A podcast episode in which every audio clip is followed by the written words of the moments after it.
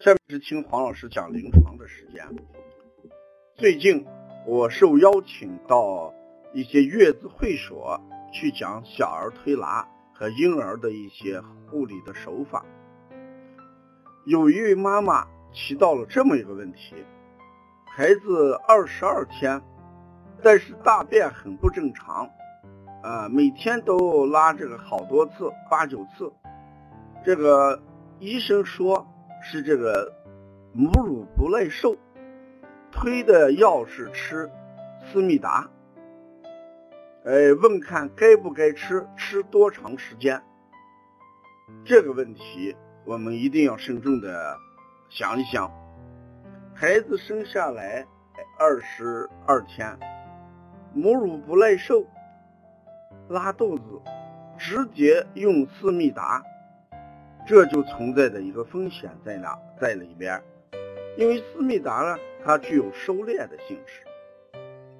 收敛是什么意思？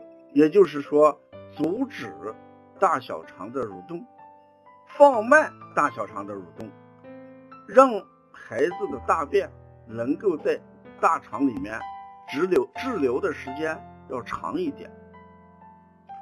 那如果把孩子这个，大肠调整在缓慢运行状态，是排便的次数会减少，不拉肚子。但问题是，孩子随着一天一天的长大，这种抑制大肠的这个因素还仍然存在的话，孩子有可能有一个极端会走向另外一个极端，是什么？就是便秘。在临床上，我们接便秘的时候，经常会问妈妈：“你这个孩子小的时候吃过这个思密达没有？”可能吃思密达的孩子，便秘的风险要比不吃思密达的孩子便秘的风险要高得多。所以我的回答是：二十二天的孩子出现这个生理性的拉肚子，我们先不要给他吃思密达。我们也可以通过一些方式，哎，给孩子进行一些手法调理。比如说，经常给孩子补补大肠，就是食指的桡侧向心方向。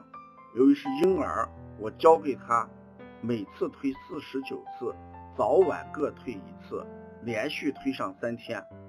这是我讲的一个第一个穴位，哎，补大肠。我们也可以给他怎么样？逆时针摩腹，所谓逆时针摩腹，就是我们运行的摩腹的方向是跟钟表是逆的，顺时针就是顺着钟表来走，逆时针就是跟钟表是逆过来的。同时，我们也可以上推七节骨，从龟尾到第四腰椎形成一条线，给它上推，这些呢起到了一个呃固便的作用。还不会影响，哎，大小肠蠕动的快慢，所以这是小儿推拿要比药物好，就好在它，哎，没有什么后遗症啊。这是我们一定要在育儿当中要知道的一点，把孩子用药的时间一直往后推，千万不要孩子，一有什么症状。就着急，就听医院要用什么药。那作为腹泻用思密达，这应该是没有问题。如果孩子出生以后生理性的这个大便多、次数多、拉肚子，我们要不要把它归在腹泻这么一个病症当中去？一定要思考。我经常讲，孩子出现的情况，你把他当症状先对待，一定要当症状去对待，先不要直接把他当疾病去治疗。当症状的时候，我们就可以把它理解成孩子在发育过程当中出现的一些现象。如果当疾病的时候，那一定就涉及到治疗的问题。我过去在中信手机，呃，这个。去讲这个小儿推拿的时候，几百名妈妈在听课。有位妈妈站起来说：“她的儿子八岁的以后了才用第一次药，八岁之前没有吃过药，没有打过针。”我当场就这个妈妈给了一人掌声，而且呢送了送了一本我写的书。为什么？因为这个妈妈她平时爱关注，呃，王老师讲医话，王老师讲临床，爱关注咱们邦尼康图书馆里面一些育儿的呃经验和育儿的一些指导方法，所以她生活做到了。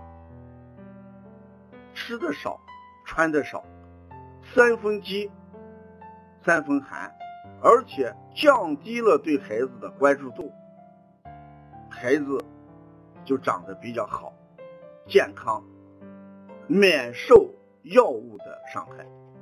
所以我希望，呃，每一个妈妈 也应该，呃，走进育儿课堂，了解育儿的正常的生理发育。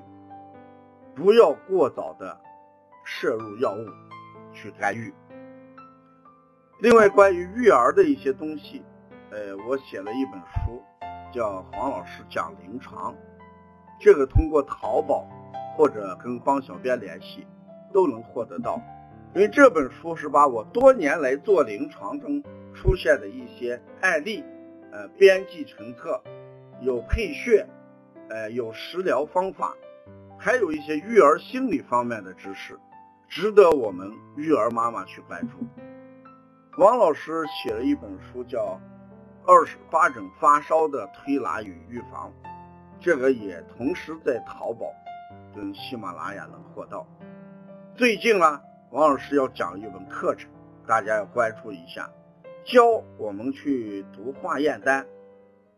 这个课程主要是让大家面对。医院的化验单，去怎么样选择治疗的问题？王老师将多年来收集的形形色色的化验单的阅读和如何去看懂，做了一个网络课程，希望大家啊去关注。谢谢大家。